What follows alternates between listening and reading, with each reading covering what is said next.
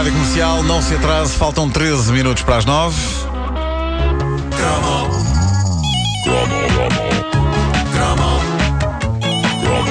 A caderneta de cromos é uma oferta TMN até já. Staples, tudo para um bom regresso às aulas. E AMB 3E. Tens para a troca?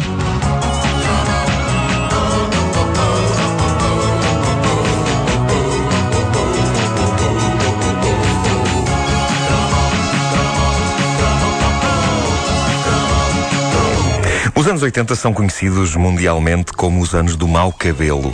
Há muita gente que se questiona como é que pode ter achado boa ideia ter usado alguns dos mais inacreditáveis penteados deste e de outros mundos. Eu sempre achei que alguns eram admiráveis. Alguns penteados eram verdadeiros bolos de noiva capilares, cujos donos. Alguns tinham mesmo noivo e a noiva em cima. uh, cu cujos donos mereciam a nossa homenagem pela coragem de os usarem e cujos cabeleireiros mereciam a nossa homenagem pelo trabalho incrível que aquilo devia dar a construir. Porque penso que construir é a palavra.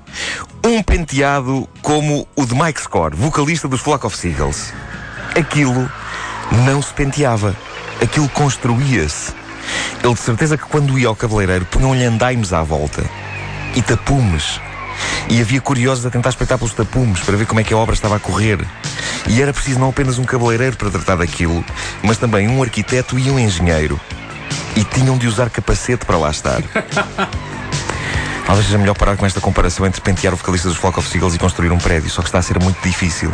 E depois, quando passavam mulheres giras, o cabeleireiro, enquanto trabalhava no cabelo do vocalista dos Flock of Seagulls, virava-se cá para baixo e dizia-lhes: És pouco boa, és! Sério, alguém que me deu uma bufetada que me vira a cara ao contrário neste momento. Acho que estás aí mais próximo. Ah, mas é que não consigo. Mas é que estamos a gostar. Não, mas a sério, o cabelo do vocalista dos Flock of Seagulls é um dos grandes mistérios da década de 80, para mim. Como é que eles lhe faziam aquilo? E como, é, e como é que faziam introduções de música tão grandes a tentar? é verdade. Mas dava jeito, tu contaste Mas isto passava imenso na rádio. Será que havia um, um radio edit? Um, devia haver um Devia radio haver. edit. Como é que aquilo aguentava as agruras do dia a dia, aquele cabelo? E mais incrível, como é que aquilo ficava quando ele acordava de manhã? A minha teoria é que, ao contrário do que acontecia com os outros comuns mortais, o cabelo do vocalista dos Flock of Seagulls de manhã e com as voltas noturnas na almofada ficava incrivelmente penteado com risco ao lado. Ah, era ao contrário das outras E ele, se ele chegava ao espelho, olhava para o espelho e ficava destruído. Claro, claro. E agora, como é que eu ponho isto normal? Que bad hair day. Bom, os anos 80 foram eh, de facto anos complicados no que toca a cabelos, inclusive é para mim que tinha um cabelo normal. Acontece que nos anos 80 até o cabelo normal de um jovem pacato, não punk, não gótico, não beto. Eu não era nada dessas coisas, eu pertencia quando muito a esse grande movimento cultural e social, essa tribo que era o Caixa de Óculos. é uma pena falarem no punk e no gótico e fazerem documentários sobre esses movimentos e não falarem nesse movimento revolucionário que era o Caixa de Óculos. É pena. Eu Mas, parte hum, dessa tribo também. Também eras. Claro.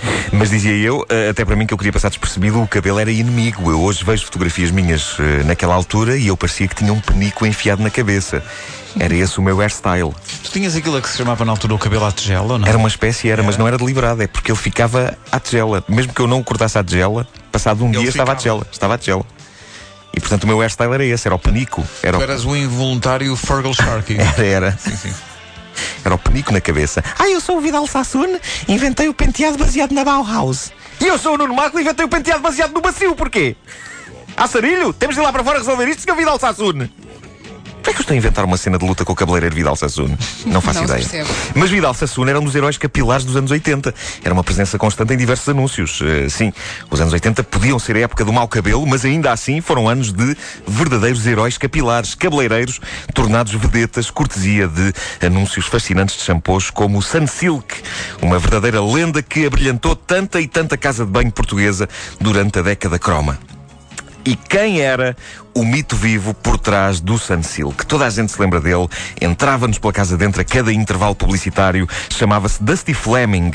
E uma coisa triste e inadmissível é o facto de eu, eu, Nuno Markle, ter duas entradas na Wikipédia, uma em português e a outra em inglês, e Dusty Fleming, o cabeleireiro das estrelas, não tem nenhuma.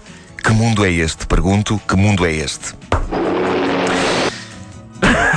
Ia pôr agora, não sabia se era para pôr ou não, mas ia pôr agora. Ainda não, mas sempre bom ouvir um helicóptero. Bom, ah, não, mas pior que isso, eu fiz uma busca no Google por Dusty Fleming e não há assim tantas referências ao senhor. Apenas se o, o registro de um salão de cabeleireiro Dusty Fleming em Beverly Hills, que no entanto está fechado. Ora, isto é o que eu chamo uma tristeza. É que nos anos 80 Dusty era grande. Os anúncios dele, se bem se lembram, emanavam um glamour hollywoodesco impressionante e passavam-se quase todos nas rodagens de filmes. Uma atriz espampanante acabava uma cena arriscada, quase sempre envolvendo tiros e helicópteros, e uma voz de realizador fazia-se ouvir gritando corta, e qual herói ele próprio, Dusty Fleming, cabeleireiro da atriz, corria em socorro dela. Não só dela, mas do cabelo dela. Mais do cabelo. Estava-se nas tintas para ela. Estou com o braço partido, Sr. Fleming! Deixa-me pentear-te!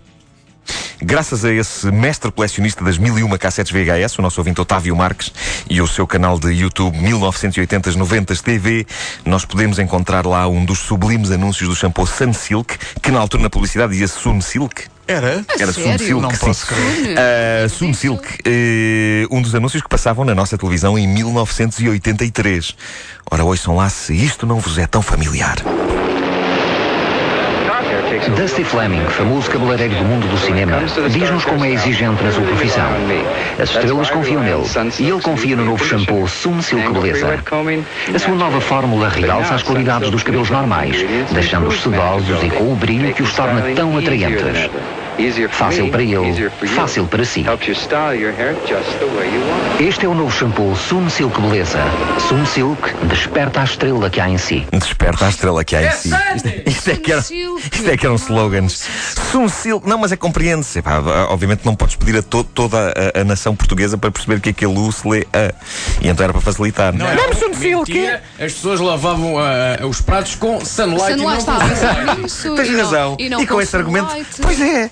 Isso é verdade. Olha que é esta. Porquê é que havia de ser Sunlight e Não, Bem é, visto. Não, é assunto de ser tipo rápido. Ah, Aliás, o, o, o, o Sunlight, dentro desta lógica, devia ser o Sunlight. Sunlight! Ahm, desperta a estrela que há em si. Eu não sei se vocês perceberam uma coisa: é que a narração que está a ser posta por cima da voz de Dusty Fleming não tem nada a ver com o que ele está a dizer. Nada. A gente não sabe o que é que ele está a dizer, mas não tem nada a ver com aquilo. Bom, ah, mas isto é que eram slogans: desperta a estrela que há em si. Toda a gente quer despertar a estrela que há dentro de si e o selo de garantia de Dusty Fleming era credível para as mulheres portuguesas. Ninguém sabia se ele era bom ou mau cabeleireiro, mas a ver pelos anúncios tinha duas coisas a favor dele. O homem emanava confiança e, considero isto muito importante, tinha bom cabelo. Tinha bom cabelo. Eu desconfio sempre de cabeleireiros que não têm bom cabelo. Porque se são assim tão bons, deviam tê-lo salvo a tempo.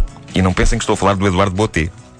Porque sim, senhor que é careca, mas teve a inteligência de arranjar um namorado, hoje marido, Luís Borges, que tem cabelo pelos dois. Verdade. mas, mas tens razão, essa tua teoria está muito certa. Assim, ninguém quer ir arranjar o cabelo a uma cabeleireira que tenha mau cabelo. Eu se entro num cabeleireiro ou, me- ou num barbeiro Sim, sim, sim. que é careca, eu digo logo: Bom dia, vim só aqui apanhar um bocadinho de fresco. E truque lá fora. sim. Dusty Fleming tinha uma credível guedelha e tinha um ar heroico que deve ter convencido muita portuguesa. Ele surge nestes anúncios quase como um bombeiro do cabelo. É verdade. Um soldado da paz, sempre pronto a atuar quando uma senhora apanha com chuva ou outra grande tragédia do género. Tanto assim que eu estive a analisar alguns anúncios dele no YouTube e a, e a força da marca Dusty Fleming era de tal ordem que estes devem ser os únicos anúncios a shampoo que não têm gráficos sobre os nutrientes a penetrar o folículo ou o clássico plano da senhora a mexer a cabeça de um lado para o outro em câmara lenta, enquanto a cabeleira, a cabeleira se move leve e graciosamente à volta da cabeça é, dela. Aqui tudo era Dusty. Aqui tu era da Ciara. Também não sei se é bom nome para um cabeleireiro, não é? Ok, mas pronto, ele tinha bom cabelo, podia-se chamar empoeirado. O empoeirado Fleming. Ah, o- esta história do, do cabelo em câmara lenta, Wanda, isto nunca acontece na vida real, não é? Tu, e, e isso desilude muitas senhoras. Tu acabas de lavar a cabeça e não fazes assim à cabeça e o cabelo anda ali tipo. Claro que faço. Não. Ah, é? O teu E cabelo ponho- faz isso? E faço aquilo de pôr a ventoinha para o cabelo esvoaçar. Boa, boa. Mas ventoinha a seguir ao banho. Consta que Olha Bom, que. ah, Não só faz como é triste. Estes anúncios não precisavam desse tipo de artifícios e de câmaras lentas e tal. Nos anúncios do Dusty Fleming, a única coisa que se via era o senhor a pentear as belas senhoras de Hollywood. Senhoras que, convenhamos, ninguém sabiam quem era. As que apareciam no anúncio ninguém sabia quem era. Cabeleiras das Estrelas, Cabeleiras das Estrelas, mas nunca ouvia mexer na cabeça da Brooke Shields. É que as estrelas eram muito caras. Claro. Não, eu não, não podia contratá-las para o anúncio, não. Pois não. a Brooke Shields e a Lagoa Azul. Ainda Brooke Shields ainda Lena Coelho. Queres falar sobre isso? Não, não deixa estar. Já falamos sobre as duas aqui. Pois, pois, pois. pois. Crama. O meu maior pecado capilar foi a, a famigerada permanente. Pecado capilar é lindo, pá, parece pecado capital. capilar, sim, não é pecado capilar, Muito bom. é permanente. Pá, eu depois é eu não me livrava daquilo. Daí o nome permanente. Isso é- Bom, podiam ter avisado. Porquê é que eu não vos conheci nos anos 80, não é? Para Tanto esclarecer. que eu tinha para aprender, sim. Mas a sério, ainda demora para aí uns dois ou três anos para que os caracóis desapareçam, é horrível. Caderneta de cromos, oferta TMN até já. Staples, tudo para um bom regresso às aulas. E AMP3E, tens para a troca?